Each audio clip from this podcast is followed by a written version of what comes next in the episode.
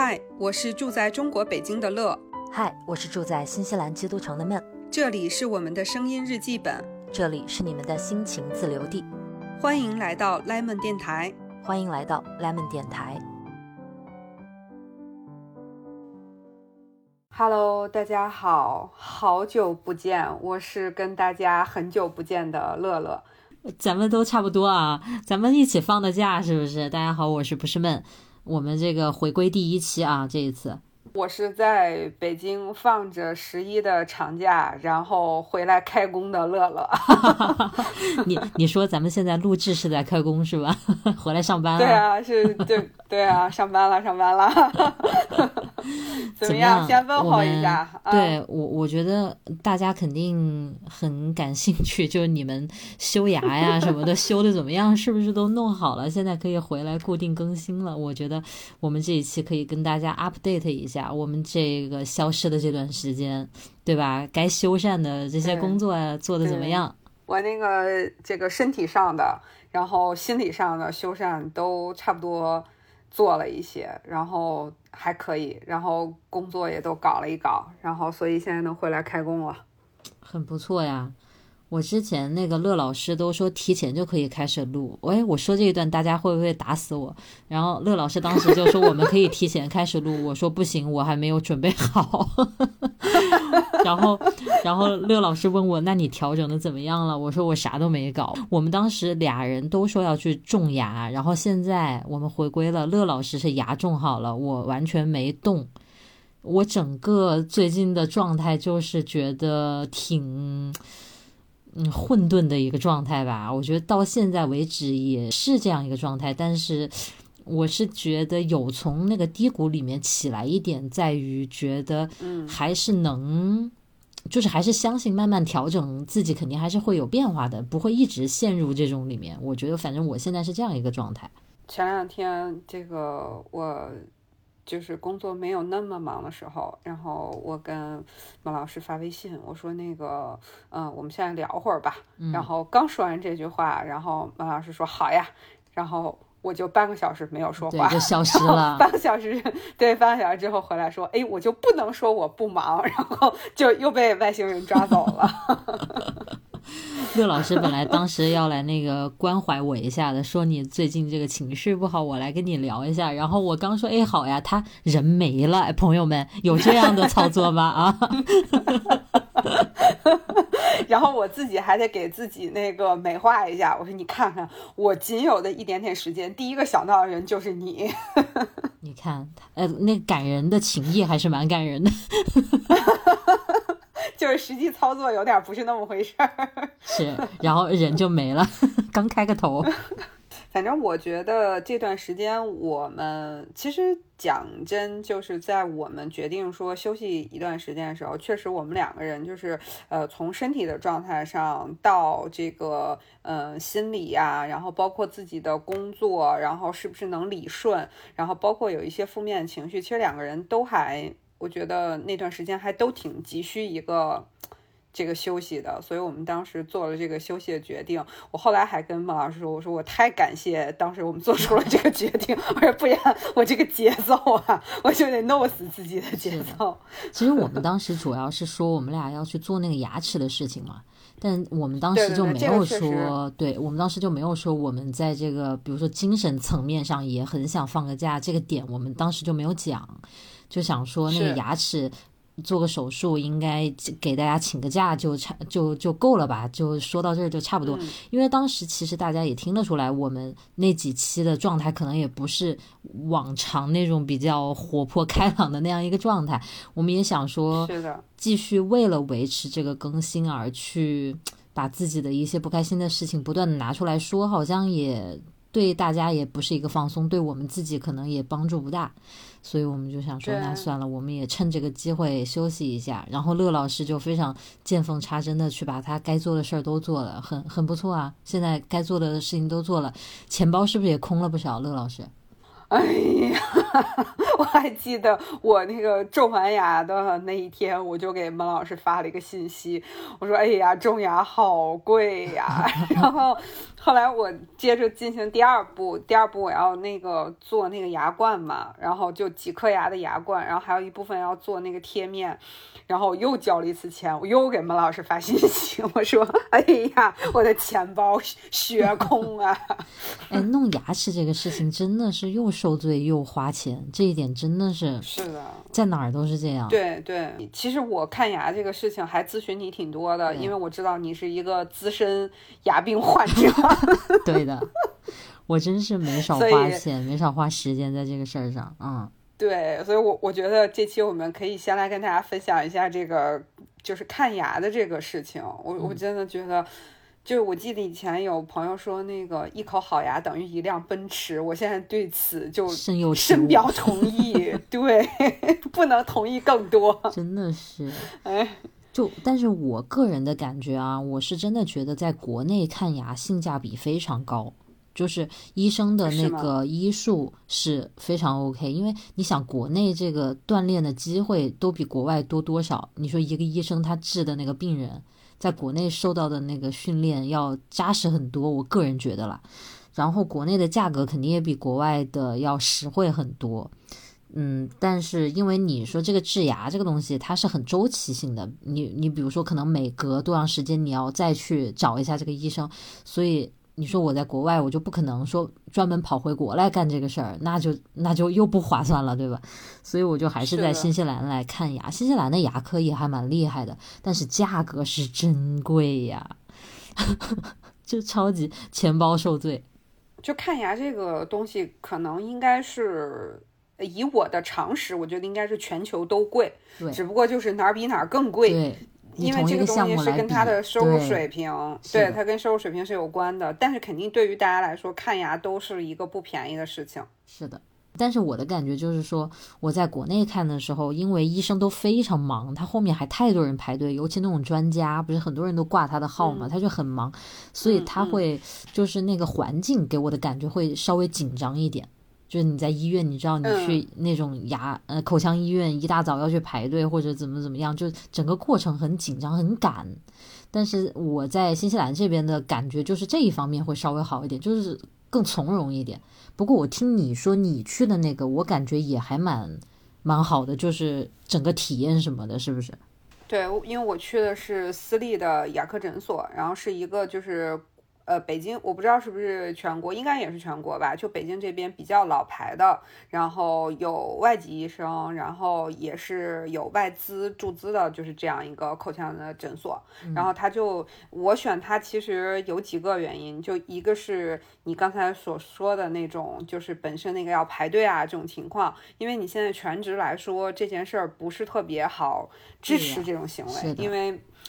对你，你都是要很多时候是要工作日请假，然后你要去专门去到那个医院，而且呢，现在还有一点。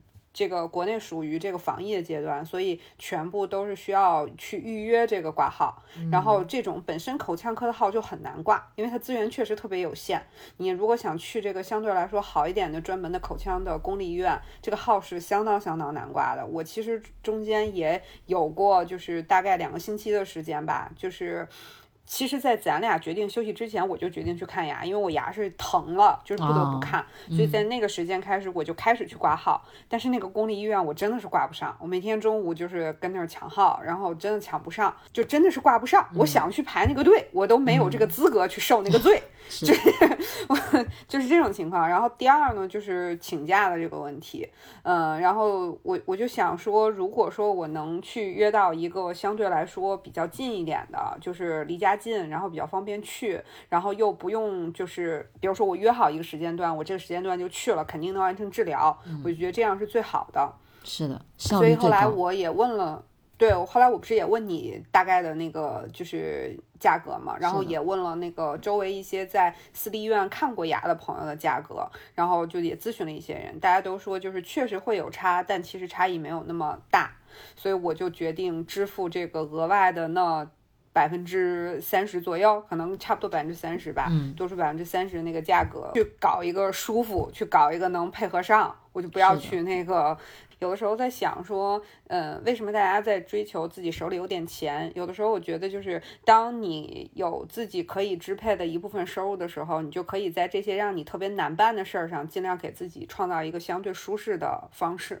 我觉得这点还挺重要的。有选择嘛，就是对不对？对对，是的的，所以我去的这个医院，就是从我们家到那儿步行的话，只需要十分钟。然后呢，就是都可以提前预约好，然后整个看的过程也会比较快。然后那个医生的这个对待的态度啊什么的也都还不错，所以我整体看起来体验还是蛮好的。当然，就是钱包血空，就是它它也是个事实。是的，我记得当时就以前弄牙齿的时候，然后我还跟朋友讨论，我说这弄牙齿真的太贵了，然后是以一只万宝龙一四六为单位，我们来算的。我们说，你看做一个这个项目得好几只一四六了，你再做个那个项目又得好几只一四六，就是一只一四六是一个单位的。是的，真的就是我，我记得那天我跟你说的时候，好像还跟你说，我说这个平时想要买点什么东西，还要琢磨一下，还要算一算，这乖乖给人家掏钱，没有余地。是的，太可怕了。然后修缮的这这东西还在嘴里，都还看都看不见。对，而且就是那个过程还挺痛苦的，就是你也你也种过牙对吧？对对，对，其实我觉得那个种牙的那个过程啊，就虽然我那个是他把我脸都给蒙上了，就嗯只是让我的鼻子和嘴露在外面，他无菌手术嘛，就是我看不到他拿的任何器械，因为我是哦还有近视，他又把我脸给遮上，我是看不到他拿的器械，但是他在我嘴里施工，我是有切身体会的。对，那通过那个骨头还是感觉得到那个震动啊，那个声音啊什么的，对吧？我是切身的感觉到了电钻在是的，拿着钢钉往我往我的嘴里面进，对，太就是可怕了。真的是不觉得疼什么的，但是整个人就是很僵的躺在那儿，就还是是能感觉到那个恐怖。真的，看牙是是蛮吓人的，所以说很多人对看牙是有心理阴影的呀，都不敢去。你当时是怎么决定去看牙的？是我的牙齿莫名其妙的移位了，就牙缝变大了。就你想哦成年人就不应该牙齿还在移动嘛，就觉得很怪。然后我就去，就正好那次我还回国了，然后我就我妈就说你这弄的就不好看嘛，牙缝变大了。她说你自己找时间去口腔医院看一看。然后我正好是在走之前的几天，呃，两天之类的，就过两天就要回新西兰了。然后我去那个口腔医院挂了个号，结果被那个主任大骂一顿。他就说你已经牙周炎非常非常严重，才会导致那个牙齿移动位置了。他说你怎么现在才来看？然后他还把他的那个，他不是现在有很多主任，他都带一些学生嘛，那种什么研究生、博士生的什么的，他还把那些学生全部叫过来，然后我的嘴巴大大的张着，对，躺在那儿，然后他说你们看，这就叫什么什么什么牙周炎，这就是很严重，怎么怎么哎，就是我就是一个反嗯面例子。然后呢，他就说你必须立刻治疗。然后我就跟他说了我的情况，我说我要过两天我要走了什么的。他说要不是这个情况，一定会给我做牙周炎的牙周的那个手术的，但是我时间来不及，嗯所以他就先给我做一个治疗。我当时我是中午去看，他说你现在先治一半。就是比如说我治左边这一半，然后你中午自己去吃饭，你还可以用右边的牙吃，然后你吃完了你再来，我们再给你治右边的这一半，然后就当场就去治疗了嘛，就想说就是洁牙的那个感觉，你知道吧？结果它是一个比洁牙要猛非常多倍的，但也算是清洁的这么一个动作。然后呢，那个应该，是，嗯，应该是整刮，对不对？呃，因为一般好像是什么刮，对，对，牙周炎的主要步骤好像都是什么刮治我也做了，对我也做了这个部分。你打麻药了没有？呃刮治的时候没打，他当时跟我跟我说，他说那个主任说不用做麻药，然后就没没打。然后我当时我觉得那半个小时我真的灵魂已经出窍了，就是因为我可能是因为是很多颗牙牙呀？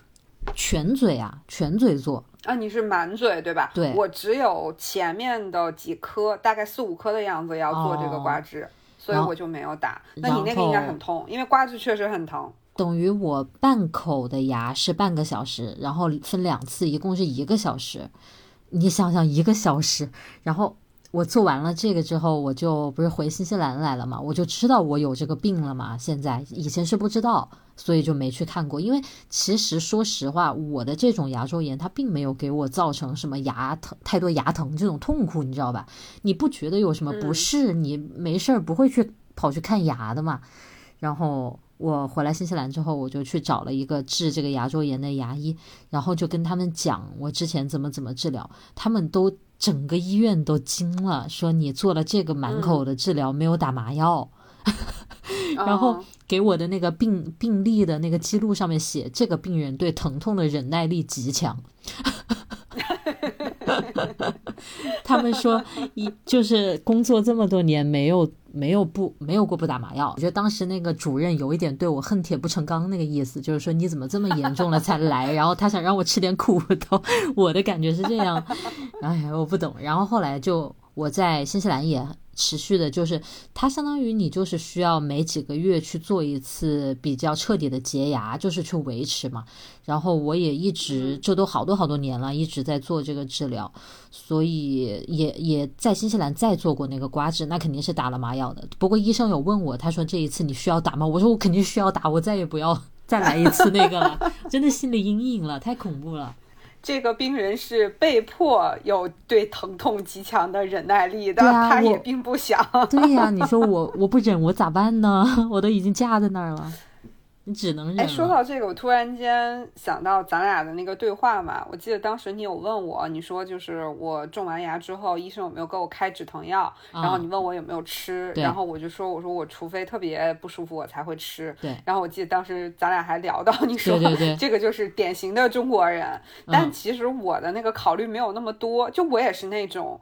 就是对疼痛不是特别敏感，比如说我做一些医美项目的时候，就是呃医生每次都问我疼不疼，我就跟他说有一点点疼，然后医生都说啊这是一点点疼 然后？对，就是我好像没有这个概念，我反正就是本身疼痛能力比较强，然后好像真的是有很多中国人就是呃会说什么呃止疼药不好，什么能不吃就尽量不吃，对。对，很多像我父母的，尤其他们那一辈更这样觉得，就是好像不太会去做疼痛管理。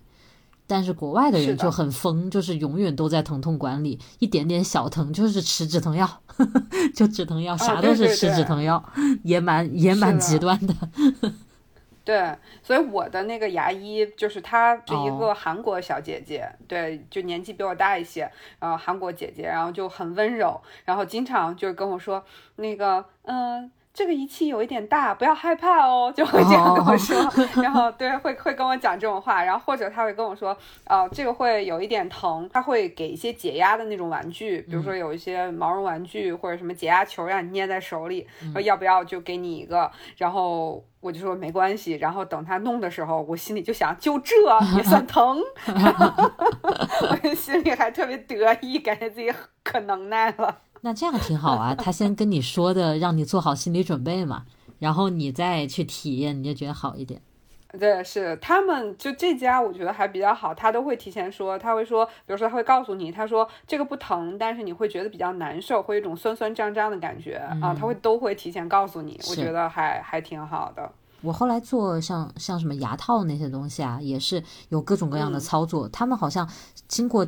就是类似的训练，他都会告诉你说现在要做什么了，你可能会感觉到什么，他都会提前给你一个这个，对对对，做一个铺垫。我觉得这个还是蛮好的，确实能有效降低对这个事情的恐惧，但是还是蛮可怕的。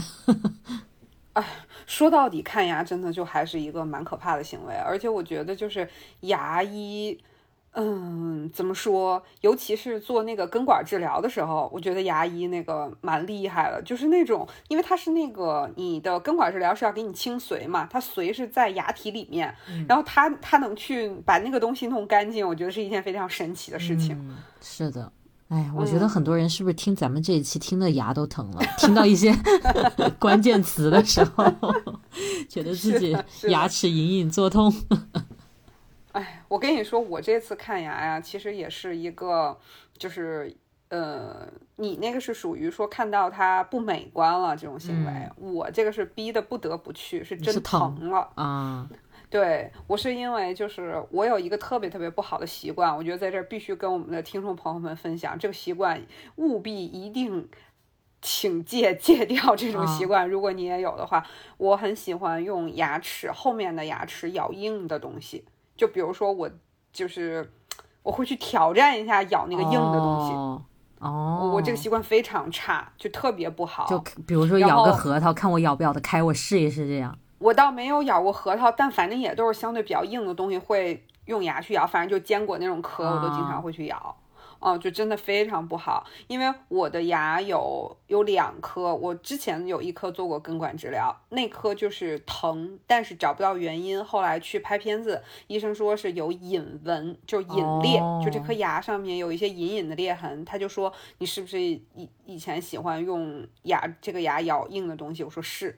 然后我后来这次去看牙，是因为我左边有一颗牙，在今年粽子节的时候，你看啊话就说到了初初夏时时间，嗯然后粽子节的时候，我吃一个粽子，各种米的，然后它其哦中那个米里面有一颗石子，它没有洗，就是有一颗沙子，哦因为没有洗干净，我正好那颗咬牙咬在了那个沙子上，当时就硌了一下，就感感觉很疼，然后但是过去之后就觉得还好，但是我被硌完之后，我就一直觉得我那颗牙那儿好像塞了什么东西，哦我就感觉是不是那颗石子，就是那颗沙子有一半的东西固，就是被被卡在那儿了，我一直这么觉得，然后我就。呃，晚上用那个冲牙器的时候，我就会着重冲那儿一下，但是呢，一直都没有什么情况出现，但我还是觉得难受。然后后来有一天晚上，终于把那儿冲掉了，其实是那颗牙掉了一块儿。哦，那就是当时其实有一点裂开那样子了。我觉得原来可能就裂开了，哦，因为我原来喜欢咬硬东西嘛，就可能跟我另外一颗一样也有隐纹，然后它就掉下来一块儿，哦然后我一想不行了，因为它掉下来一块儿之后，你就会经常性的疼，因为它就哦可能神经暴暴露在外面了。对对对，刚开始塞住的时候，我就开始去挂号，嗯，因为我原来还有一颗牙被拔掉了，一直没有种牙，我也想再去看，所以我就想我就开始挂号，然后等到它疼起来的时候，我号还没有挂上，我就只好去我刚才说的那个私立医院。哦，然后人人家去了就说你这个没有办法，说必须要做根管，而且不仅就这颗牙是被蛀掉了，是一颗蛀牙，哦，然后说而且这颗牙的蛀牙还影响到了旁边那颗，旁边那颗也被蛀了。嗯，然后，所以我非常痛苦的第一项治疗就是根管治疗，而且是嗯两颗牙齿一起做根管治疗。然后，然后两颗牙齿一起做根管，我只做了两次还是三次，所以一次的张嘴时间差不多就要在两个小时。然后，哎，感觉人生都下巴要掉了自己的了，是不是？对对，然后我记得印象特别深刻，就是我第二次做那个两颗的根管治疗是清髓嘛，就是很不舒服，不疼但很不舒服。然后我记得我刚从那个就是它也算个手术嘛，我刚从那个手术床上下来的时候，我还收到了一个就是非常气愤的工作电话，然后感觉整个人就在那个。就是那个诊所里，就是整个人天旋地转，就 魔法攻击，就非常的对，就感觉整个人都不行了，嗯，然后就真就是我，反正我个人觉得根管好像比种牙还还痛苦。嗯，是吧？我其实我觉得种牙的这个过程，它倒不是说痛苦，它就是你就是听着那些仪器比较瘆人，对吧？他倒也不是说不舒服难受，因为你打麻药，你其实感觉不到啥。你想着这个过程挺吓人，其实你感觉是还好。但是我是确实听说根管是特别多人的噩梦，我没体验过。因为根管其实它也是要打麻药的，嗯按道理来说，其实也不会有疼痛的那种感觉，但是因为它会通髓，所以我总是感觉就是。哎呀，我就反正很很难受，就是形容不出的那种难受。我汗毛已经哦竖起，虽然我都不知道是什么难受，我已经觉得反正哪儿哪儿有点不舒服了。对，所以我就用根管开启了我这这次的牙齿的修缮工作，然后就该种的种，但我觉得我觉得你这次整个那个效率还是非常高的，就是很快你把各种牙齿要弄的都去大项都弄了吧，基本上。我因为一开始做根管的时候，我是请了两个半，就是有两次都请假了。哦后来因为它不是离我家很近嘛，嗯然后我就周末去，我就约好固定的时间，就是差不多每周都去一次。然后大概就是每次去个一个小时、一个半小时的样子，所以其实它离家近对我来说还真是一个就比较便利的条件，就是它不会造成，因为北京太大了，如果你去那个特别远的口腔医院，真的会造成你你可能一下半天就过去了，就就没有了，就就这种离家近还真是就是不会让它变得那么难。是的，我觉得你是也确实充分的利用了咱们这个请假的这个月，把这个大事儿给他办了。这还是得去好几次的，是不是？对我其实还没有完全结束，但是我觉得比较痛苦的部分嗯，已经基本结束了，比较花大钱的部分。对是的，所以我还是想说，看牙真是一件特别需要宜早不宜晚，而且是你越早看花的钱越少的这么一件事儿。道理是这个道理，但是真的很想逃避。我，你看我，我自己种过牙，我现在需要再种一颗。我明明知道是什么样的一个过程，我也知道宜早不宜晚，但是我就是，我觉得这个也跟心理那个状态很有关系。就是你最近是不是一个拥有行动力配额的这么一个状态？我就觉得我最近好像都干不了事儿，有哦，之前吧，可能之前那个我们休息那个时候更是这样一个状态。嗯然后后来就是，我不是还跟你说，我说，嗯，压力也很大，然后事也非常多，然后反正自己状态不好，然后我那个房间又已经乱到真的进都进不去那个感觉，然后我就不进去，我看到那些东西我都烦，就地上全是纸箱，就整理不出来，所以弄得我那个房间地上全是大纸箱，你知道纸箱又很脏，都是灰，然后那个房间就是没看不得了那种，我就不进来了。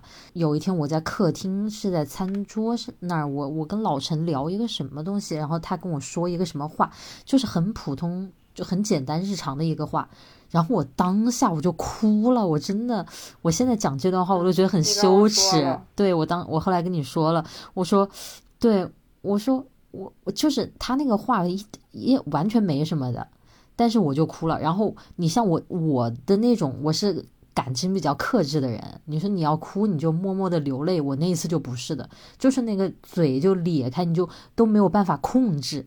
然后他他他觉得很惊讶，他就笑了，你知道吗？他说怎么有这么强的那个反应？他他觉得很逗。然后其实我内心我也觉得我自己的反应让我自己也很惊讶，你知道吗？我内心也觉得嗯吃惊，也觉得好笑。然后我就也很希望能缓解一下当时那个尴尬，我就也发出笑的声音，但是我发出笑的声音，我哭得更狠。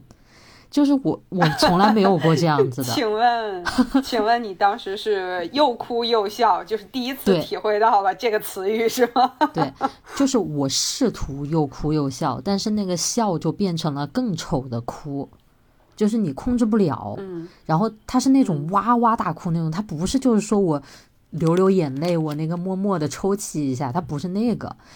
我是可能是第一次就是经历那种情绪那种崩溃，当时我就觉得我一边发泄情绪，内心一边觉得哇塞，我怎么会这样？我自己内心还是这样的 OS，你知道？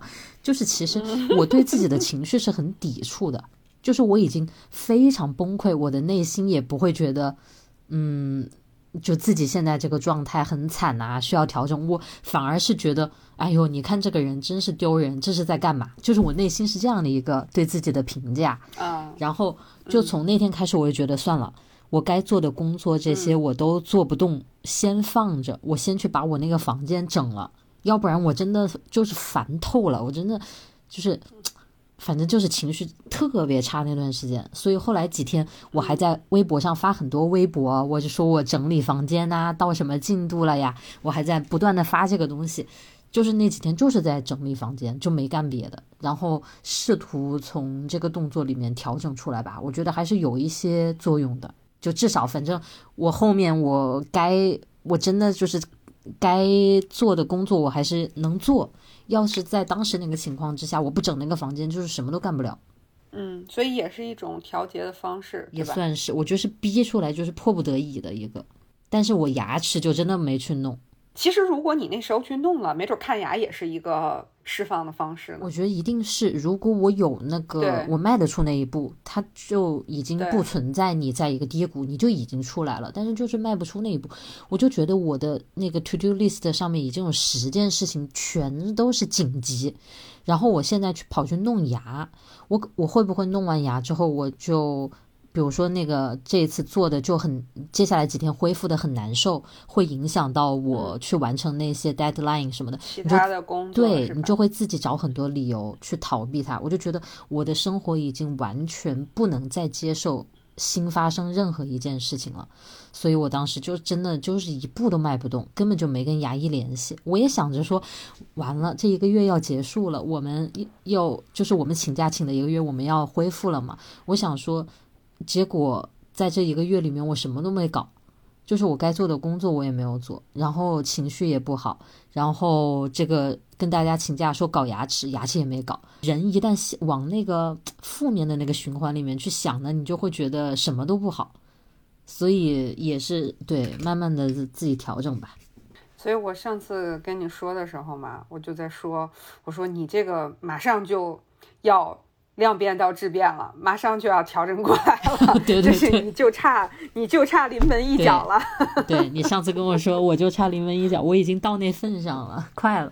对对，到了到了，我觉得这两天就差不多了，这两天就应该哎，差不多可以转过来了。嗯，因为我觉得有的时候其实那个劲儿，你怎么把它给别过来的那个过程，就是我我这段时间的体会，我就是觉得。越要去想让它井井有条，越想去强制性的去做一些管理，有的时候会越难受。嗯，就我这就咱们请假的这这一段时间，就那段时间，我就在想，我就是为什么当时你提出了说我们休息一段时间，我也很愉快的接受，因为那个时候其实我也有一种，就是到周末就想这个周末我要看牙，我又要加班。然后我还得录节目，然后还得剪辑，我就会觉得压力很大，是的，就是感觉各方面的压力都来，我就会很厌恶我那个周末要加班的行为，我就会觉得这个工作带给我很多的这种占用我的私人时间呀，然后带给我很多负面的这种情绪，然后我也会觉得看牙这件事情很烦，然后我又会觉得就是如果我主动提出我们停止，我就会觉得对你会有一种负疚感。就是我觉得这是我们两个人的事情，我会就是我就不能去很好的支持这件事儿是我的不对，就是会有很多这样的一些情绪在。所以当后来你说咱们休息，然后呢那段时间我工作还是特别特别忙，因为呃大家可能也看到我差不多是在九月呃十八九号的时候，不是去呃外地。搞了一个那个几百人的大会嘛，然后就在那前后整个都特别忙，然后后来那段时间我们就停了，停了之后我真的就变成了什么？我就是好，这个工作现在不就是要占占据我的时间吗？我当时每天早上八点半就去公司，嗯，然后每天晚上八差不多七点半八点我再从公司走。我就想，我干脆我就把时间扔进去，对吧？我也别想那么多，它是不是真的占据了我的时间？既然它是个工作，我又必须得做，我也想，我我又对自己的要求是，我要做的时候我就得把它做好。我就干脆想，反正电台都已经停了，对吧？那我现在就是把这个工作给搞了，那我就搞它，我就把我的时间扔进去，我就干脆投进去，我就这样，就差不多有两个星期的时间。然后那两个星期里面，我的工作也也有很多的事情，也有很多就是不顺的地方，也有很多特别难受的这个部分，就包括跟人的沟通啊，处理一些比较棘手的一些问题。然后在那个时候，我同时也会感受到，就是我就开始理清我当时为什么去选择了这家公司，我做这份工作，我到底想要个什么样的东西？我这个里面我真正 care 的事情和人到底是谁？就是我反而把自己扔进这个事情里面的时候，我觉得我都能想清楚了。嗯，想清楚之后就容易解套了。对，就是人就通透，就说通透可能有点过，但确实是，我觉得人就通透很多。就你不会再去说我做的这些事情，我又得让自己满意，我又得让别人满意，并且得让每一个别人都满意，我就不不再有这个感觉了。我就只希望我认为重要的人，我认为重要的事情做好，我认为呃需要我让他满意的那个人去满意，我只对我需要去负责的那些人去负责。那个时候，我觉得我就通畅了很多。呃，我当时那个方式，反正就是说，哎，正好有这么一个契机，我不是需要我花时间扔进去嘛，那我就花时间扔进去；需要我扎进去，那我就扎进去。我觉得反而，哎，那一段时间过来，很多事情想明白了很多。我觉得这种事情啊，尤其这种低潮低谷，真的得自己把自己给说说通了，你就一下子就放下了。但是你自己绕不出来呢，你就一直就卡在那儿。就是比如说，你像我现在，我就觉得我还完全没有完全走出来。我，但是我现在跟你聊呢，我觉得你说的都非常有道理，而且你讲的这个体验，我以前也自己也有体验过，我也觉得是这样。但是你说具体落到我现在的这个是这个情况上，我怎么走出来呢？我又不知道。我想可能还是需要时间吧，这种事情。就是每一次，对吧？每一次低潮，你都需要一点自己长点本事，然后可能会越来越快能调整出来。对，而且这里面我觉得会有个反复的过程，就是你你还是会因为一些小的事情再产生一些波动，但是我觉得，呃，一旦那个能想通的部分想通了，可能这个波动的影响就不会那么大了。是的，所以我现在回想起来，我没有去弄那个牙，我还是就是我的 to do list 上还是有一个大事儿没干，我还是有需要弄牙的这个事要弄，那就排着呗。我我现在有时候就觉得那就排着呗。原来大家不是都在说嘛，就是当你感觉特别难的时候，可能你是在往上走的时候。我觉得这个这个事儿是一一定是这样，你往上走肯定是会感觉比较难的。但是我觉得我们也得就是不能老难为自己。就是 不不能一直把难为自己当成一个常态，我觉得这样也挺不健康的。别搞到后面身体出问题了，那才烦呢。哎，我我跟你说，我那个九月份过得惨呢，就是我除了看牙之外，我还去看了我的脖子，我还看了我的腰，我还看了我的眼睛。就我跟你说，你当时不是说我们需要修缮一下吗？后来我还在想，我这个月真的是修缮了。就真的是进了好多次医院，对，你觉得你觉得你的这些各个地方的不舒服，跟你当时工作上那些阻力的关系大吗？我觉得很大，因为我不是颈椎不好嘛，然后一直就说要去拍那个 MRI，然后就因为疫情原因就没有拍成。后来九月初的时候，终于就拍成了。然后拍成之后，就是我是颈椎的颈椎间盘突出，然后腰椎也有轻微的腰椎间盘突出，而且我那时间老头晕，然后眼睛也老觉得眼前就是昏花，头比较重的那种感觉。然后对，所以我当时因为我有高度近视，然后呢又加上我有颈椎的问题，所以我一直就觉得是我的高度近视加颈椎问题的双重影响。后来我去看那个颈椎的医生的时候，他提醒了我，他说你可能需要去看一看眼睛，看一看耳朵，然后说因为他说这个颈椎的这个影响不会对你的头晕有这么大的影响。他说如果你自己监测了不是高血压的话，但其实我回想的话，我这种晕的情况以前也有发生过。就不是说最近才发生，可能以前就是很短暂就结束了，但这次时间就会比较长，就是每天起来都很晕，就是这生理性的那种晕，对，甚至就是走路都会有时候有点不稳的那种晕。嗯，然后对，所以我后来就又去看了眼睛，然后但是我是后来一直没有空去看耳朵，但是我耳朵肯定是要再去看一下的，就是反正是是个综合的看的过程吧。感觉每一个地方的问题都值得早早的被重视，因为我这次去看眼睛的时候，医生就问我说：“你有多久没有做过眼底检查了？”我说：“我很久没有做过了。”他说：“几一年、两年、三年？”我说：“我说我感觉我就。”没怎么太做过，我也觉得我没做过。对，但因为我是高度近视啊，然后他就说，他说，那你这种高度近视，至至少半年是应该做一次眼底检查的，然后就把我训了一顿嘛。然后，对，后来我我就当每次都医生跟我说这些话的时候，我才都会觉得，哎呀，我真是一个就是太容易忽视身体问题的人。嗯，你还这么觉得？我觉得你都算我认识的朋友里面特别上心的了。我觉得可能都是年轻人，都是这样一个阶段。你本来你也有自己的事儿在忙，然后你可能也有各种原因，有逃避，有怎么怎么样。我觉得你还算就医很及时了。我可能前两年真的不太不太及时，哦然后现在进步了。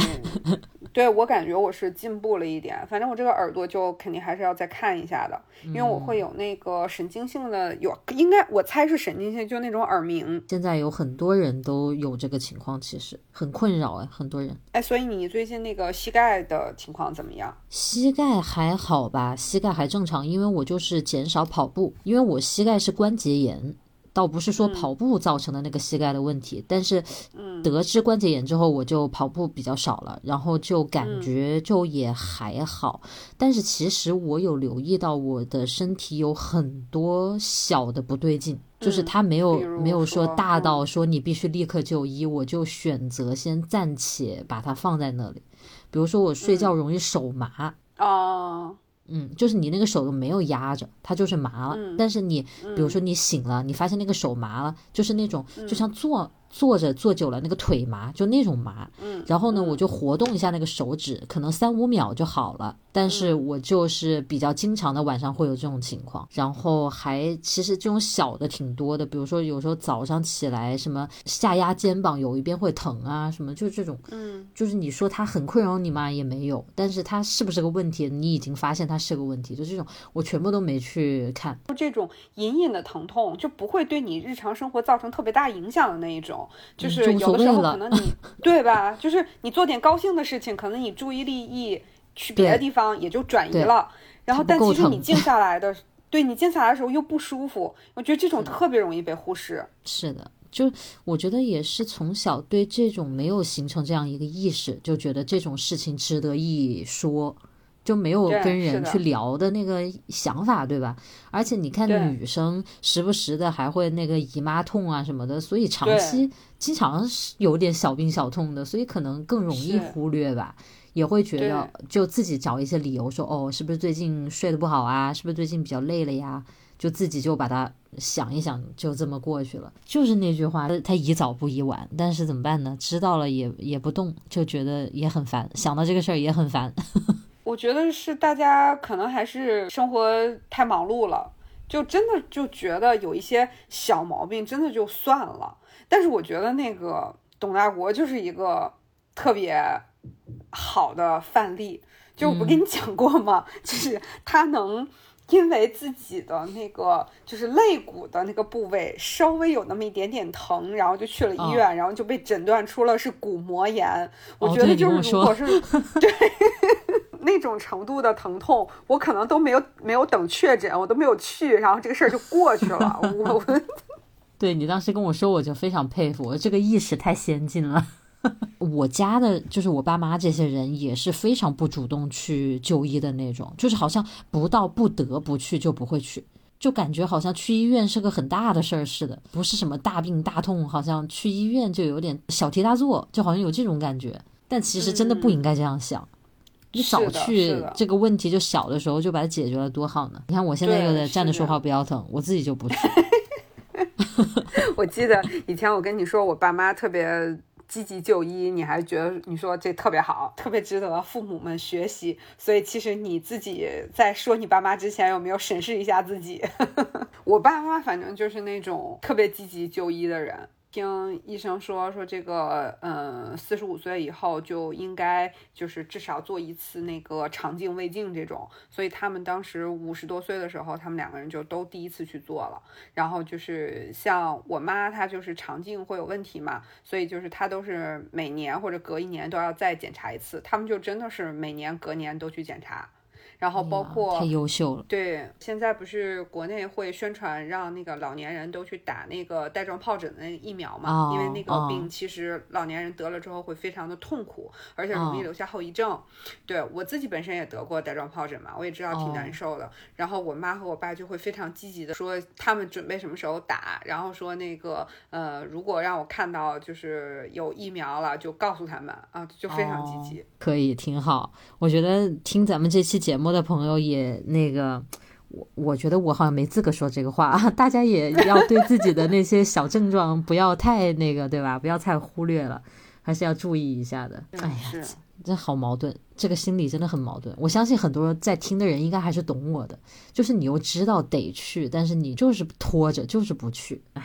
不知道大家对于就医这方面有什么个人的这个看法，也欢迎跟我们分享一下啊。看是乐老师同款还是我的同款？我觉得可能大家都是两种行为都会有。你说我这个也是属于真的难受了，所以不得不去了，就就这种。但是我觉得就是日常来说，肯定我的情况也跟你差不多，就是能拖两天就先试两天的那种。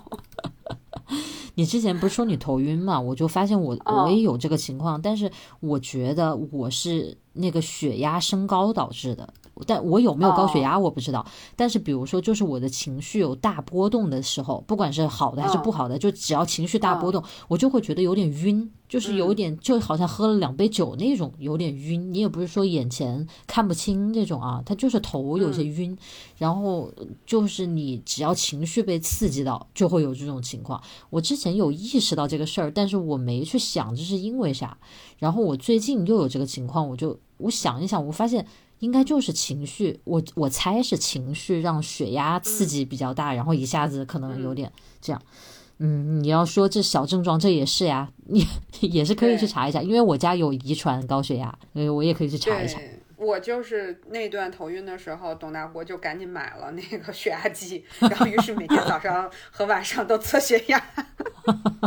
我觉得你也可以买个血压计，每天测一测。好的，这聊个节目吧，还得种草这样的玩意儿，真的是 听到的大家都那个计划一下啊，这双十一也要来了是吧？种草清单血压机。对，其实血压计可以买一个，因为我觉得现在血压这种，就除了你刚才所说的这种家庭遗传之外，因为现在大家生活压力、工作压力都比较大。这种压力也会造成血压的波动，就是还真是应该去监测一下。我有个同事就是嘛，他前一段时间一直工作就特别不顺心，后来他就一直觉得晕，然后他就去查了一下，人家跟他说说真的要注意，因为他查的几次都是高压在一百四左右徘徊，人家说说你这个就是高血压的前兆，这很容易就成为高血压的。差不多，我现在算是正式回归这个全职职场，差不多快一年。的时间，我真的觉得就是还是挺卷的，就甭管是找工作的，然后做工作的，然后你去聊工作的，然后包括大家的这些职场的人，大家去聊一聊生活，呃，各种各样的压力都还蛮大的，所以我觉得这个得关注自己的健康。就现在这种工作模式本来就不利于健康，然后再一情绪，对吧？情绪一多了，更是那个。我其实我以前挺不能理解，我说有的人，比如说他抑郁，然后他可能就会做一些事情，你就会觉得，哎，他怎么不考虑一下他的家人呐什么的，对吧？就是他怎么就那么任性的去任自己的情绪去左右自己？其实我最近，我居然我觉得我似乎有一点体会到那个感觉，就是当你真的你在一个崩溃或者情绪不好的状态里面的时候，你想不到那些，或者你突然觉得。那些人是我们有很强的情感连接，是怎么怎么样？但是那又怎么样呢？就是我现在这个状况，我就是在一个低谷，我觉得什么都不好。就包括咱们当时说请假那个，咱们去那个修缮什么的时候，我到那个时候，我真的已经有一种，就是我不知道在跟大家说什么。我没有那个讲话的欲望了，就是我会有这种想法。你看我现在我还可以跟你叨叨叨，我们还可以聊这么久。虽然我也觉得我也没有完全走出来，但是我觉得跟那个时候比还是还是好一些的。就那个时候我真的不知道说什么。我们每次聊起来，我都说我们的听众对于我们真的是给我们很多支持啊、陪伴呐什么什么的。在当时那一下，我就会觉得是很多支持、很多陪伴，但是我对任何事情没有兴趣了，我不想说话了。就我突然一下子理解那种感觉了，我就觉得，哎呀，他也不是说就是他是完全是自私不顾别人，他就是顾不了了。到那个时候，是的，是的。我记得当时我有一种感觉，就是因为我们当时也发了一些节目，因为我们俩一直聊的内容都是跟我们的生活、跟我们的想法紧密相关的，所以我们也没有什么就是。装或者编的部分，所以我们的嗯情绪的表达其实是跟我们自身的状态有很大的直接相关性的。所以我记得当时有有几期节目，就是呃也是看到了一些大家不太认可的一些评论嘛，所以当时我记得。我当时有一种想法，就是为什么我们最近说什么都是不对，就说什么都是错的。我当时有那么个想法，对，所以当时我记得，我刚才开电脑的时候我还看到，我记得当时我们录了一期节目，最后我们连剪都没有剪，都没有发。对，那时候也真的就不想发出来，就觉得可能说，如果我这个时候发这个节目，可能它可能是我心不对了里对想说的，但是可能会又会接收到很多负面的信息，所以我嗯哎，怎么我们今天不是要聊一下这个回归的事情？为什么我们突然间觉得我们的这个请假解释请的 为什么我们要请假请的这么的请的这么的成功？我觉得那个时候也真的是，其实当时你没跟我说，就是你其实也想休息一下，因为是我当时我跟你提出的嘛。其实我不知道你有这个想法，但是我现在听你讲，我就真的觉得可能到那个时候我们俩都到了一个那个临界值了，可能都坚持不了了。嗯，这个适当的休息还是有必要的。对 我们先为下一次请假做好那个伏笔。当时我记得有朋友给我们留言说，那个他自己就种过几次牙，他觉得种牙不嗯是请假的理由。我当时还截图给你看，我说：“哎呀，确实咱们种牙不是咱们所有的请假的理由。”我说：“嗯，这个确实是这样的。”但是当时真的都已经。到那样一个地步，就是你都懒得去说你有情绪上的困扰什么的，就是你你会觉得，呃，说这个干嘛呢？就是何必再把这些东西再让别人听一遍呢？对吧？就是我们都默认都没有提这个事情。哎，哎我觉得说了这么多，我觉得我希望大家也能，就是也能感觉到，就是这个情绪不好也是每个人都会有的事情。你看我们两个天天在那里，对吧？聊来聊去的，我们也是自己其实生活里面有很多自己的烂摊子，自己的一些很难解决的事情。所以，反正这个情绪问题现在是越来越普遍，但是我觉得也。怎么讲呢？也是给自己时间吧。你像有时候自己一急，反而更掉到那个坑里面，就觉得自己哎呀，一周了，怎么还没走出来？烦了，就焦躁了，对。就好像更不好了。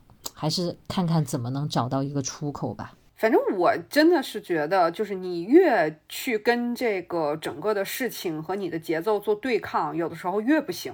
我觉得不如就是沉到这个节奏里面来，就是他需要你什么样你就什么样。有的时候，哎，反而就就顺了。先从接受开始吧。我觉得我可能有有很多东西真真的是得一步一步来的，让时间时间给我答案。那，是的，我记得前两天在小红书上看到一个人的那个那个呃笔记的那个标题啊，就我没看内容，但是我看那个标题，我觉得说的特别的对，也特别的有道理。他那个标题写的是说，从接受自己到喜欢自己，还是有很长很长的路要走的。哎呦，真的是呢。我觉得光第一步都很难，接受都很难，还第二步喜欢是更好了。嗯，呃，哎，所以你你说是不是有的时候我们认为对外界的一些不能接受的部分，其实也是我们不能接受自己的那个部分。其实我想说的是，就是当有一个时间段，我对外界的，就是我周围相关的这些事情，我都嗯不认可、都抗拒的时候，我觉得可能那个是一种对自己的抗拒的一种哦体现。我觉得我是的我，是我是想讲这个意思。我觉得不知道是的是不是这样？就是反正有会有那种状态，就是你对外界的一切似乎不感兴趣或者很反感。其实那个时候你最恨的就是你自己，是不是这种感觉？这个意思？对对，就是可能是把自己接受不了的这种对不接受投射到了外界上面。对，投射到所有的事情上面，这就是最低谷的那个时候的状态。我觉得你说的很准确。过来人，看过来人，确实经历过了。对对对，我觉得今天我们其实原本想的是说，想跟大家多聊一聊这个就是身体健康这个话题。然后呢，其实聊起来之后，我觉得我们其实每一次都是这样，我们两个人就是呃不会去说写什么大纲，然后什么演练都没有。我们可能顶多就是说，呃，讨论一下我们这期以什么为主题。其实很多的部分都是聊起来之后发散出来的。所以其实我也没有想到，我们可能这期聊了很多，呃，我们前一段的这个身体和心理上的这种不健康的这种情况。哎，我觉得也挺好，在自己走出来或者快要走出来的时候再回顾一下，其实也是。能怎么说？我觉得能让自己更了解自己。嗯，是的，确实是这样，了解了才好接受。反正我是觉得，任何的这些，包括你说我我我跟你同时要去弄牙齿，你看到现在我都没去弄。我觉得这种事情一而再再而三的发生，我也真的是对自己 越来越了解了呢。但是这个事儿，哎，我真的我去那个定好做手术。的日子的话，我我会在这个节目里面告诉大家的，让你们知道一下我迈出那一步了。我决定就是那个每隔三天就给你发一次信息。我的天呐！请问您的手术日期定好了吗？太恐怖了，太恐怖了，这是这个跟那个催更一个感觉了。不，我可以先试着每每周一次，然后看看你的那个反弹是什么样子。如果你反弹的不剧烈，我就变成每三天一次。这还有有战略了，都太吓人了。咱们乐老师 怎么样？有没有觉得啊，有我这么一位朋友是一件非常幸福的事情？哎呀，这个感情很矛盾，我只能说。今天我觉得我们聊的还是非常充分、很很丰富了，不管是这个身体上的问题，还是心理上的问题，都跟大家做了一次性的交代和坦白。那也期待这个。大家跟我们分享一下啊，大家都年纪轻轻的，是有哪儿不舒服，我们交流一下。然后大家今天也听到我们讲了自己的一些小病症，是不是这个隔空诊断一下啊？这是什么病的前兆？吓吓我们，我们好积极的就医一下。我记得我们听众里面很多都是学医的，然后可以给我们来隔空判断一下。你这是什么什么前兆？你赶紧去看病什么的这种。行，我觉得挺好的。就你刚才说这一番。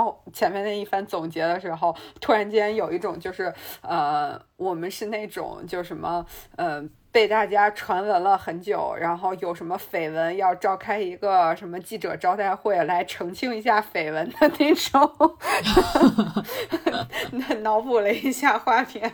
北京现在到了秋天，你那边现在是春天，夏天了，快，嗯，要要夏天了，反正都是到了新的季节。就希望能作为我们后面一个，嗯，回来上班的开始吧。是，希望接下来能调整好吧，能是是，嗯，是。接下来也，我跟乐老师之前一对我们的工作呀、生活，接下来也还蛮忙的。但是先我们努力吧，能做多少做多少。这个也希望大家理解我们的情况了。是的，是的。好，那我们今天就跟大家聊到这儿。好。